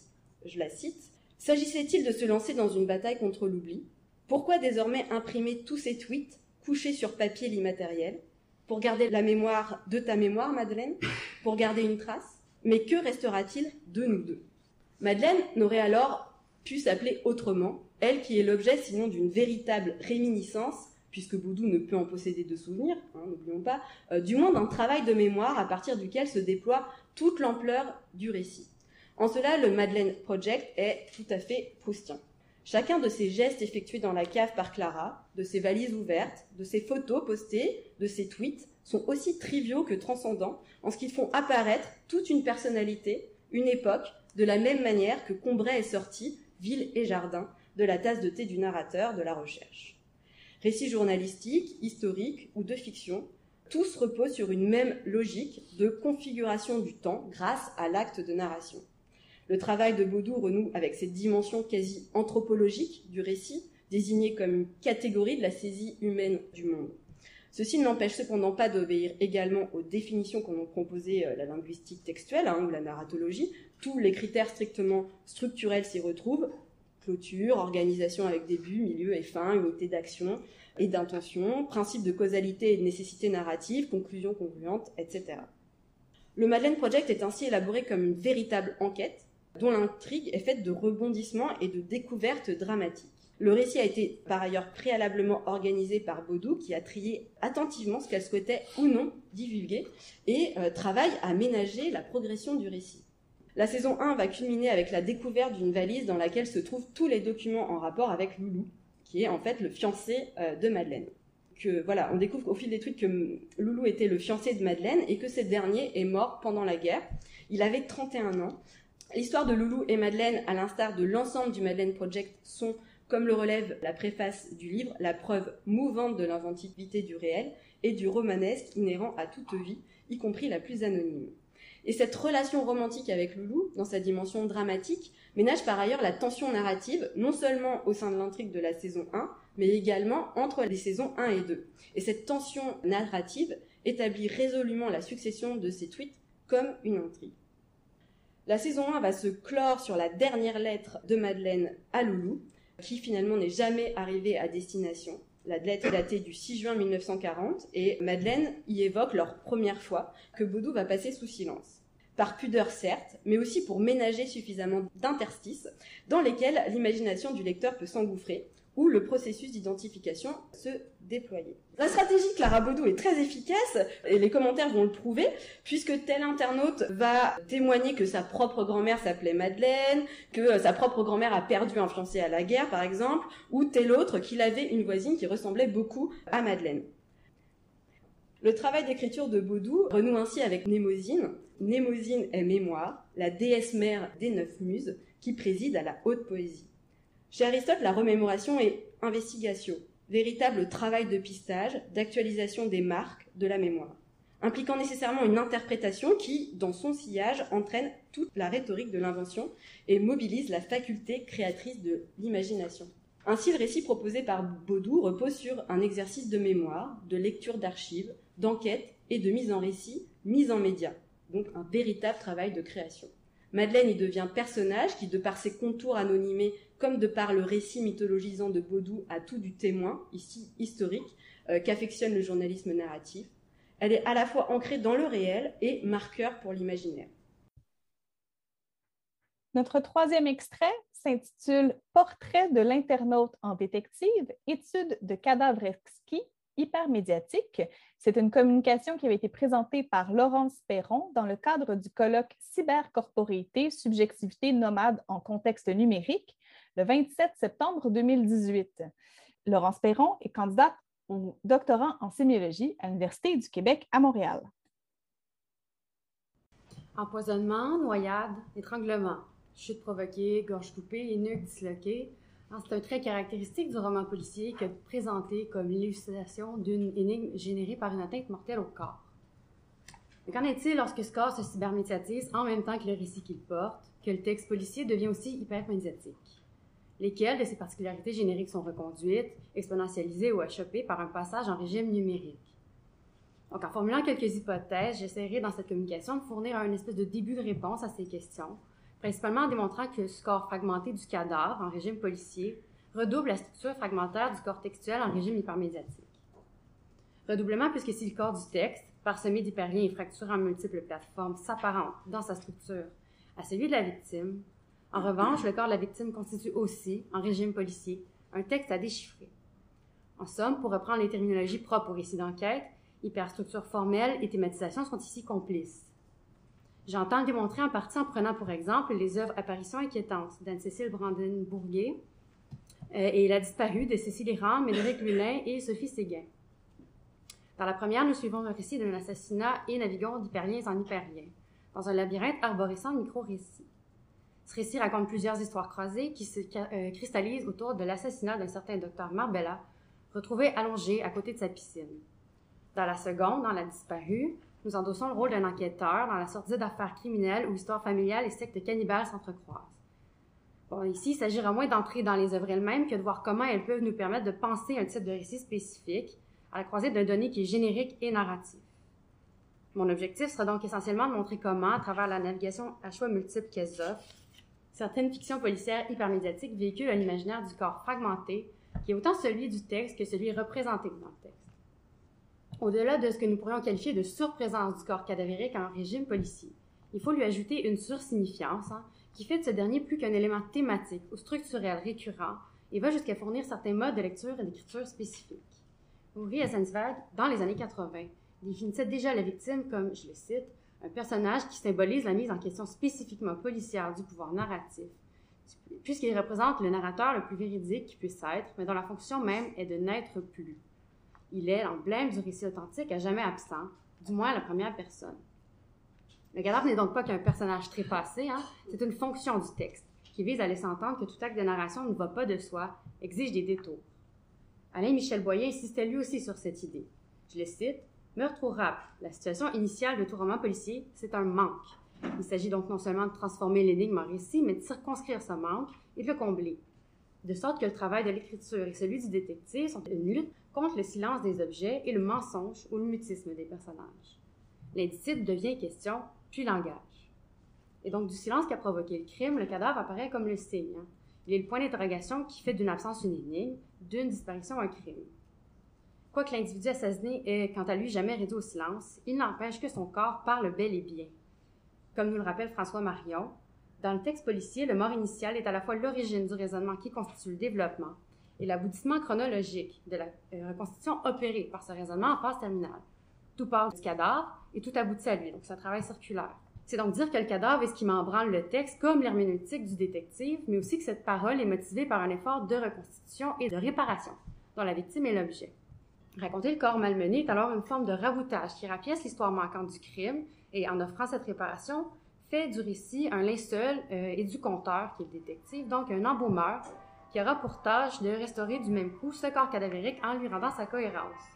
Donc, une fois passé entre les mains de son assassin, hein, qui en endosse, euh, qui endosse un peu le rôle du scripteur, en disséminant ses traces sur la page blanche que constitue la peau, le cadavre se retrouve à la merci du détective, mais aussi sur la table du légiste, qui se présente alors en tant que déchiffreur. Dans leur travail de reconstitution, tous deux, légistes et détectives, devront disséminer, construire autant le corps du récit que celui de la victime, l'un par le fait chirurgical, l'autre par celui de l'enquête. On reconnaît ici le parallèle en détection et médecine qu'avait établi Carlo Ginzburg dans les années 80. Euh, hein, il dégageait dans Racine d'un paradigme de l'indice les bases de ce paradigme en comparant les méthodes de l'historien de l'art Morelli à ceux de Sherlock Holmes et de Freud. Cette analogie inspirée de Castelnuovo s'expliquait pour lui ainsi. Dans les trois cas, on entrevoit le modèle de la sémiotique médicale, soit la discipline qui permet de diagnostiquer les maladies inaccessibles à l'observation directe, basée sur des symptômes superficiels, parfois insignifiants aux yeux du profane. Les légistes participeraient donc d'une même épistémologie. L'essentiel à retenir est que pour Ginsburg, le paradigme indiciaire propose avant tout une méthode de lecture, hein, et à son origine se trouverait l'acte narratif même. Je le cite encore. Ce qui caractérise ce savoir, c'est la capacité de remonter, à partir de faits expérimentaux qui sont apparemment négligeables, à une réalité complexe qui n'est pas directement expérimentable. On peut ajouter que ces faits sont toujours disposés euh, par l'observateur de manière à donner lieu à une séquence narrative dont la formulation la plus simple pourrait être quelqu'un est passé par là. Fin de la citation. Donc, j'ai dit, le cadavre en régime policier, c'est une surface scriptive et donc éventuellement elle est lisible. Ils sont inscrits dans un ordre encore à établir et à travers de multiples fausses pistes, les signes du meurtre. Ils se déclinent en divers sévices, découpages, morcellement et meurtrissures, résidus ou mutilations. Ce sont des ajouts ou des retraits qui, sur la peau, pointent, indiquent, deviennent traces. Ces dernières s'affichent donc sur la toile d'une carnation, en décidant par conséquent d'imaginer à l'instant que cette toile corps, ce soit celle du web, et que les sévices, euh, les sévices dont elle est marquée sont autant d'hyperliens qui ouvrent une brèche vers un ailleurs ou un avant dans cette surface qu'il faut lire. Si l'analogie est rapide, elle a le mérite de signaler efficacement comment un récit hypermédiatique et un texte politique participent d'un imaginaire similaire du corps, en tant qu'organisme désarticulé qui reste à interpréter. Donc, la comparaison entre site et organisme vivant n'est pas neuve. Dans un article particulièrement éclairant sur les pirates du cyberart, Jean-Paul Fourmentreau, dont le texte est par ailleurs publié dans un collectif sur le roman policier, rappelle que ce qu'il appelle le squelette des sites, leur structure modélisée à l'identique, déplace leur possible distinction du seul côté de l'apparence graphique et du design. Il compare donc les plateformes web à des organismes dont le potentiel de différenciation se situe dans l'apparence adoptée plutôt que dans la conformation de l'ossature. Il parle également des plugins qui se greffent à ce corps d'origine et mentionne aussi qu'une façon d'intervenir sur les structures en tant que cyberartiste et de, je cite, s'introduire dans les réseaux afin de les contaminer ou encore de les infecter par un virus. On voit bien comment se dynamise là un imaginaire du corps souffrant, qui est ici le corps du site. Fourmentreau rappelle aussi qu'un détour rapide par l'étymologie du terme hacker peut paraître éclairant. Hein. En effet, il dit to hack renvoie à la taillade, en taille et à l'action de hacher, couper, tailler en pièces. Le corps du site, dans cette situation particulière du hacking on cherche précisément à le corrompre, est donc l'objet d'une découpe, d'une mutilation. On y parsème donc des indices d'une façon semblable à celle du meurtrier, soit par lacération, par dislocation. D'autre part, l'auteur rappelle qu'un second registre sémantique du hacking renvoie à se frayer un chemin, ressasser, rabâcher. L'analogie ne se limiterait donc pas au procédé de transfiguration de ce corps, mais s'étendrait aussi au mode de lecture méandreux que celui-ci requiert. Car si on en revient à notre analogie de départ, la lecture de ce corps texte démantelé s'assimile à un réassemblage des parties, à une reconstitution du parcours à travers le labyrinthe des narrativités possibles. Or, Jean-Claude Vareille posait la figure du labyrinthe comme essentielle à la constitution de l'imaginaire policier, puisque l'enquêteur, je le cite, trouve en face de lui carrefour et cul-de-sac, et que les pistes qu'il remonte révèlent impasses. En conséquence, la poursuite s'organisera le long d'un entrelac de traces contradictoires, où le problème du choix sera déterminant. L'interactivité des récits policiers hypermédiatiques permet à cet imaginaire de se réaliser pleinement, transformant le motif de la lecture en quête en geste électoral qui est effectif. Car l'analogie avec le corps cadavre n'est pas la seule qui dessine, hein, c'est aussi la manière de le déchiffrer qui est convoquée en régime hypermédiatique. Je cite encore Fourmentreau. Quant à l'arborescence de ces dispositifs, elle va à l'encontre de l'ergonomie classique des sites Web. L'information y est partielle, non visible, les liens sont dissimulés. Le parcours en est donc chaotique, sans cohérence a priori, et nous conduit à un dérivé du sens euh, d'un lien à l'autre, sans qu'on puisse percevoir la structure du dispositif. Ceux-ci entraînent en public de liens en lien dans les dédales rhizomatiques d'un jeu de piste dont il est souvent impossible de trouver l'issue. Il faut donc détecter les sentiers préalablement aménagés par le programmeur, dénicher les indices, faire le fin limite. En somme, c'est une vision semblable à celle du roman policier classique. Hein? Celle qui nous fait croire à une quantité finie mais imposante de résolutions parallèles en leurrant le lecteur qu'il lance sur la piste de faux coupables, de suspects. Si on voulait être audacieux, on pourrait dire que le roman policier classique se présentait déjà comme une espèce de faux récit interactif, étant donné que pour représenter un réel défi et plaisir de lecture, ce type de texte pose à la source même de son pacte les ruses d'une narration qui emménage des cul-de-sac diégétiques. Si au final ne persiste qu'une seule solution, qui a toujours préexisté à sa propre découverte, et à laquelle le texte donne simplement l'apparence d'être une alternative, il n'empêche que cette multiplicité factice reste un fait esthétique qui vise à produire un, vertige des possibles.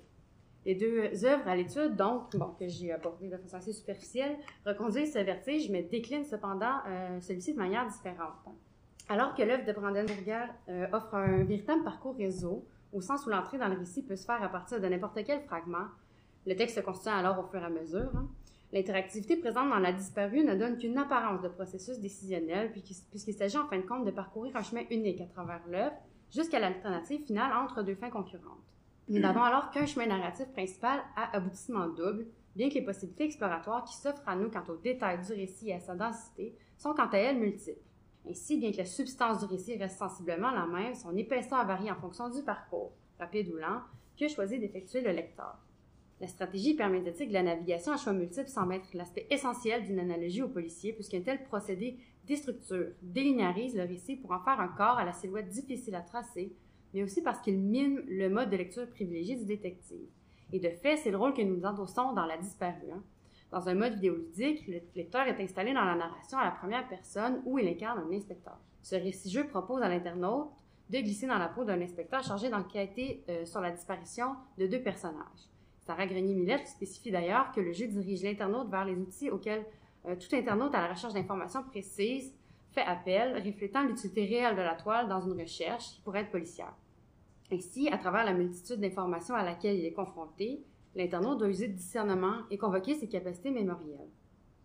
Dans Apparition inquiétante, nous assumons un rôle similaire, mais plus implicite, puisque c'est véritablement le travail herméneutique et les déplacements de page en page qui font progresser la construction du récit. Son éditeur présente l'œuvre comme un cyberpolar fait de récits hypertextuels, une saga aux allures borgésiennes. Contrairement aux romans de détection classiques, ces œuvres exigent un lecteur qui ne fasse pas que suivre le déroulement de la narration, mais le provoque bel et bien. Les lecteurs et les détectives n'y lisent plus parallèlement selon un mode similaire, autoréflexif, mais le premier incarne désormais carrément le second. Sans lui, il ne reste qu'un cadavre sans, sans récit, que ce cadavre soit celui du personnage mutilé ou celui de l'œuvre qui est laissée en dormance, comme inhumée. Bien que cette image possède ses limites, le type de production euh, dont je parle nous renvoie sans trop de difficulté à la pratique du cadrage exquis, puisque l'interprétant doit produire euh, de l'œuvre tout en composant avec un donné qui lui préexiste et qui conditionne son élaboration future. Il faut donc souligner que l'aspect décousu de ces deux œuvres ne vise pas à produire leur inaccessibilité, mais bien à enjoindre le lecteur à prendre lui-même l'aiguille par laquelle il faudra recoudre le patchwork narratif. Alexandra Semmer, dans Matière textuelle euh, sur support numérique, notait la présence de cette attitude dans l'œuvre de Brandon Burger. Je la cite. Alors que le récit classique repose sur le déni des opérations de production, de montage, d'assemblage, des épisodes, l'instance narrative se manifeste ici et pointe du doigt les dispositifs du récit. L'activité de l'internaute signifie un passage qui est simultanément acte de lecture et chose lue, puisque les choix qui conditionnent le déroulement du récit restent visibles. De manière générale, Anne Coquelin avait également insisté sur cette idée. Elle nous dit, dans ce type de production, le lecteur-acteur génère non pas le récit, mais du récit. C'est la narrativité elle-même du récit qui est générée. Et si cette spécificité du récit interactif n'a pas manqué d'être régulièrement et abondamment soulignée, il me semble néanmoins qu'il restait encore à la mettre en parallèle avec l'activité du détective. Faute de temps, il faudra nous arrêter sur cette dernière idée qui est peut-être l'endroit d'ailleurs, euh, l'endroit privilégié par lequel revenir à cette question intrigante du corps qui nous occupe ici. Si présent dans les thématiques comme dans les postures de lecture qu'il exige de notre part, ce corps apparaît pourtant comme le grand récits, ne serait-ce que par l'aspect subjectif euh, et suggestif des textes, euh, des titres de ces derniers. Ils sont tantôt corps apparaissants, tantôt disparus, mais toujours inquiétants. Nous ne sommes plus déjà dans l'ordre d'une présence, mais plutôt tournés vers ses traces et ses vestiges. Quelqu'un est passé par là, hein, disait Ginsburg, pour euh, résumer le fondement qu'il pose à l'origine d'une lecture indicielle. Effectivement, les circonvolutions de la narration en régime policier apparaissent comme une tentative de circonscription de ce cadavre qui, comme les lignes tracées par les enquêteurs dans les célèbres fictions télévisuelles, marquent le contour d'un absent, la démarcation blanche d'un récit à, compléter. Ce corps de la victime est alors le signe de ce qui fait trop et de ce qui reste à raconter. Il le symptôme d'une absence et le moteur d'un foisonnement à venir la parole. Peut-être est-ce aussi l'histoire que nous raconte le récit interactif, ou en tout cas celle que nous raconte son interactivité, en l'absence du corps du lecteur, mais aussi du corps de la lecture, puisque le texte se défait dès lors que l'internaute n'est pas présent pour l'actualiser. C'est donc le corps du texte sur lequel s'inscrit, comme autant d'hyperliens qui s'activent, notre passage. Nous retournons donc à notre discussion avec euh, Hélène Machinal, Hélène Després et moi-même autour, en fait, de ces communications à la lumière de l'article dont nous avons discuté un peu plus tôt, l'article de Carlo Ginsberg, Signe, trace, piste, racine d'un paradigme de l'indice. Donc, euh, Hélène Machinal, euh, tes impressions? Oui, c'est là que le second article là, que, que vous m'avez envoyé est particulièrement intéressant sur euh, l'approche anthropologique d'un corpus littéraire, parce que finalement, presque aussi paradoxalement, les, les, débuts de l'anthropologie euh, Fraser, euh, c'est 1890. Hein. Donc c'est concomitant de la période dont se sert Ginsburg pour définir son paradigme indiciaire. Et pour autant, on sent bien que les approches anthropologiques qui s'intéressent aux spécificités d'une culture en soi, enfin qui reconnaissent qu'une culture est une culture en soi, quel que soit son lien ou ses rapports rapports hiérarchiques, économiques, politiques, sociaux avec euh, d'autres cultures, c'est quand même une approche qui remonte aussi à la fin du 19e. Et pourtant, on, se rend compte en écoutant euh, Joël Gauthier à quel point ça a été complexe pas d'imposer, parce qu'il ne s'agissait pas d'imposer, mais de, légitimer l'approche anthropologique d'un corpus littéraire. Et ça, j'ai trouvé ça assez intéressant parce que euh, bah, ça montre que, et pourtant Dieu sait que euh, au Canada, vous êtes bien plus en avance qu'en Europe sur euh, la lutte pour déhiérarchiser culture savante et culture populaire, ça demeure quand même. C'est-à-dire que elle constate à juste titre cet écart énorme entre une approche anthropologique sur des objets de, de culture populaire mais on sent bien cette réticence et cet écart qui se fossé même, qui demeure entre euh, études littéraires et, approche de certains objets qu'on on aurait tendance, euh, donc là on va encore euh, utiliser des termes négatifs, à reléguer du côté de l'anthropologie. Et j'ai trouvé ça assez intéressant comme témoignage de ce point de vue-là. Je pense qu'il y a aussi que les, les disciplines sont très séparées encore, c'est-à-dire qu'il y a encore, je pense qu'un des grands problèmes de ces recherches était là aussi, c'est-à-dire que oui, c'est relégué à l'anthropologie, mais peut-être justement que c'est parce que c'est à mi-chemin entre deux disciplines que c'était si compliqué. Je pense que ça tend à commencer, en tout cas, il y a une, volonté claire des universités de créer des liens entre les disciplines. Après, je ne suis pas sûre que les moyens institutionnels soient là autant qu'ils le prétendent, mais bon, C'est-à-dire que moi, en l'écoutant, ça me fait penser tout de suite que si la thèse avait été faite en anthropologie, ça n'aurait pas été un problème. C'est-à-dire que le problème, c'est le rapport aussi du, du littéraire au terrain, du, du littéraire aux humains. C'est-à-dire que pour les littéraires, les humains, on s'en méfie euh, le plus possible. Hein. On n'en parle pas des auteurs. Quand on parle des lecteurs, sont toujours théoriques, sont toujours euh, présumés par le texte. Oui, il commence à y avoir quelques études un peu plus euh, du côté des études culturelles pour les écrits des fans, mais, mais à part ça, les cultures d'interprétation, tout ça, mais c'est c'est quand même marginal dans le milieu littéraire. Ça reste que c'est un peu relégué aux études culturelles plutôt que strictement aux études littéraires.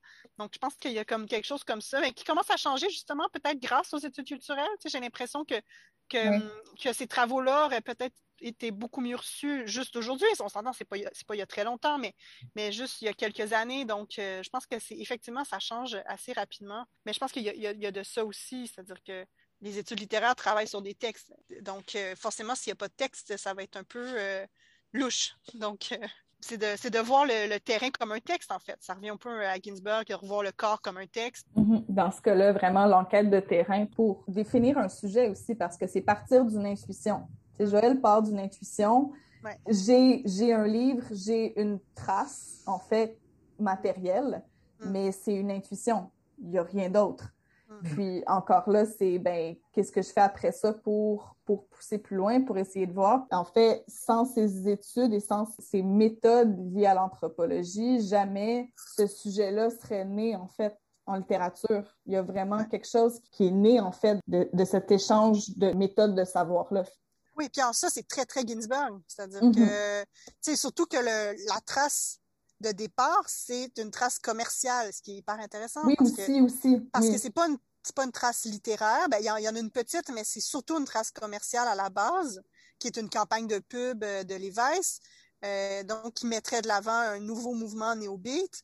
Ben ça c'est très Ginsberg parce que c'est du point de vue des littéraires et c'est clairement quelque chose d'anecdotique qui devrait pas avoir d'importance, qui devrait pas être étudié c'est vraiment euh, la même chose que les oreilles de Morelli, c'est-à-dire que c'est pas quelque chose que nous on va étudier parce qu'on on pense pas que ça a de valeur ou de, sens particulier qui révélerait quelque chose de fondamental sur une œuvre. Mm-hmm. Euh, alors de, traiter ça comme l'indice possible de quelque chose de plus important, de plus pertinent, oui, je trouve que c'est très très Ginsberg quand même comme approche.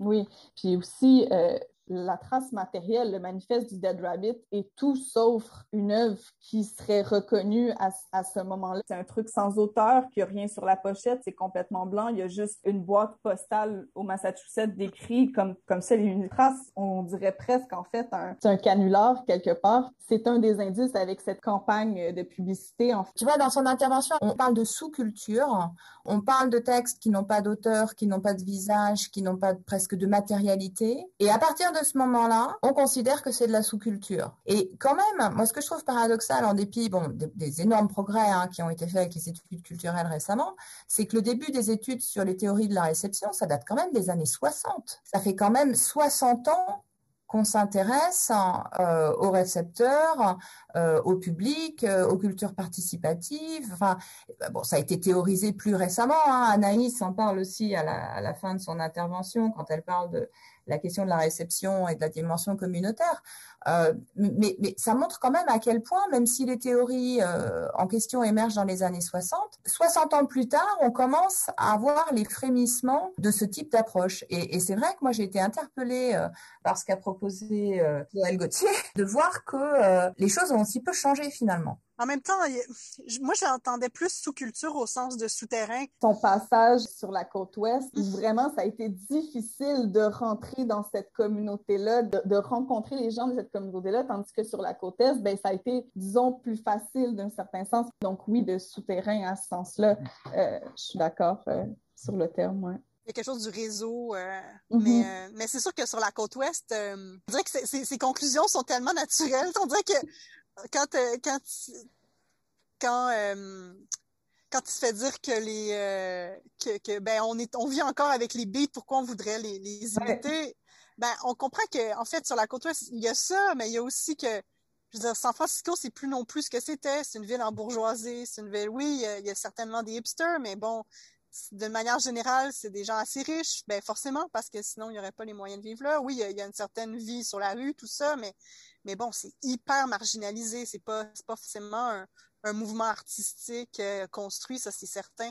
Mais sur la côte est, c'est intéressant aussi parce que ça, ça m'évoquait pour moi vraiment Kirouac. On est vraiment dans l'idée de chercher la, la, boîte, la boîte postale. On a l'impression que c'est, c'est retrouver Kirouac chez sa tante complètement sous, puis d'être désillusionné par le fait que, que c'est une construction culturel Kirouac, tu sais, que, que même la même la génération, tu sais, d'une certaine façon, la culture beat, c'est une construction. Je veux dire, oui, ils sont partis sur la route, mais bon, euh, c'est c'est dans les livres que ça s'est construit après, parce que dans les faits, même, je veux dire, quand on lit On the Road, euh, je veux dire, ça, ça prend du temps. Euh, tu sais, c'est pas si naturel que ça, la manière dont ça se passe. Il n'y a pas une vie sur la route riche où on rencontre plein de gens tout le temps. Je veux dire, le début d'Underroad, c'est quand même Kirouac, ben, son avatar, qui, qui, qui, essaie de se trouver, euh, donc, euh, qui fait du pouce. Euh, marche pas. ça marche pas, ça prend des jours avant qu'il réussisse à trouver quelqu'un pour l'embarquer. Donc, on est loin d'une riche vie sur la route communautaire, tout ça. C'est quelque chose de quand même assez construit, dans le fond.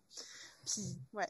Puis, puis, il y a quelque chose aussi qui marque en fait le caractère très éphémère de ce moment-là aussi, parce que, tu sais, euh, euh, euh, Joël commence ses, ses, recherches en 2010, retourne quelques années plus tard, et puis, ben, la communauté n'est plus là, ou du moins n'est plus du tout ce qu'elle était. Puis cette espèce de moment-là de, de, comme de, de, vibration, où comme, ah oui, on est vraiment, hmm. tu sais, on est dans, dans si on est dans le mouvement Beatster de la, de la, côte Est, ben, il existe déjà plus quelques, quelques temps après. Puis encore là, c'est cette histoire de réseau, de, de, connexion qui, qui, s'effrite, en fait.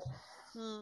Il y aurait peut-être un autre terme à trouver, justement, que sous-culture ou avant-garde. ou euh, Parce que l'avant-garde présuppose que qu'il y a un qu'il y a une garde, donc présuppose qu'il y a un vrai mouvement littéraire ou un vrai mouvement culturel qui va en émerger, mais c'est pas vrai de tous les mouvements euh, euh, marginaux comme ceux-là. Donc, il y a, l'espèce de culture éphémère peut-être qui serait à, théoriser, qui serait ni sous, ni une sous-culture, ni une avant-garde, mais quelque chose qui, justement, est pas construit, qui est, qui est local, mais qui existe bel et bien, qui produit des choses, mais qui euh, qui va pas nécessairement mener à un courant plus grand. C'est peut-être aussi un lien qu'on peut faire euh, avec ce que Anaïs évoque dans, son intervention sur la question de l'archive. Euh, qui, qui, est encore un peu différente de celle de la trace, parce que la trace reste une trace, on en fait quelque chose ou on n'en fait pas quelque chose, alors que l'archive, a priori, sur le principe, c'est quelque chose qu'on veut euh, préserver. Euh, et j'ai trouvé sa réflexion, moi, sur la question de l'archive, justement intéressante dans, dans, dans, dans ce qu'elle a fait dans, sa communication. Je ne sais pas ce que vous en avez pensé. Euh, oui, oui. Ben, en fait, je... elle parle d'archives, puis c'est vrai que c'en est, mais de la manière dont ça a été trouvé, je me demande si c'est pas le projet lui-même qui qui en fait une archive. C'est-à-dire que à la base, c'est des traces qui sont transformées en archives. Parce que c'est pas, c'est par exemple, c'est pas quelque chose qui a été déposé dans un dans, dans un, dépôt institutionnel. C'est pas même quelque chose qui avait été gardé dans un but d'archive, mais mais c'est les traces d'une vie au fond qui sont transformables en archives par l'œuvre, par, euh, par par le regard de quelqu'un en fait. C'est quelqu'un qui trouve des traces puis qui décide que c'est des archives. Donc c'est ça aussi que j'ai trouvé intéressant dans, dans, son projet. Donc c'est l'intuition individuelle de l'artiste. Donc c'est Clara Baudou qui qui justement dans un dans une perspective de Ginsburg euh, utilise son jugement, utilise son, son intuition, utilise son, sa propre subjectivité pour faire le tri dans ces, dans ces documents-là, dans ces traces-là, choisir lesquels méritent d'être d'être utilisé dans son œuvre, mérite d'être euh, donc il y a vraiment une sélection importante qui se fait dans ça. Donc une hiérarchie, pas au sens où il y en a qui sont meilleurs que d'autres, mais il y en a au sens qu'il y, en a certaines qui racontent une histoire et pas d'autres. Donc euh, ben, en fait, c'est aussi l'idée justement de, de, de, de, raconter une histoire en fait à partir d'objets, de traces, mais aussi de les performer. Parce que, tu sais, ça va se passer sur Twitter, donc c'est vraiment reprendre ces espèces de fragments-là qui sont dans des boîtes, puis, puis reconstruire la narration d'une vie. Mm. Puis à ce moment-là, il y a autant euh, euh, euh, l'écriture d'une histoire de quelqu'un, mais aussi, ben, comme, comme Anaïs en parle aussi un peu dans sa communication, donc Clara Baudot qui elle-même finalement finit par laisser un peu d'elle-même puis se narrer un peu elle-même dans cette narration de Madeleine qui est faite euh, au fil euh, des, des, saisons sur Twitter, mais vraiment aussi cette, cette, idée de performativité euh, la trace ou de l'archive en fait. mais en effet, c'est ça. ça devient archive le travail qu'en fait Clara Boudou parce que euh, autrement, ben, ça reste que peut-être que pour Madeleine, c'était ses archives personnelles au moment où elle les a rangées dans sa boîte. Mais, euh, mais, mais, du moment qu'elle n'est plus là, du moment qu'il n'y a, rien d'autre que ça, euh, une archive peut-elle être une archive sans contexte, en fait?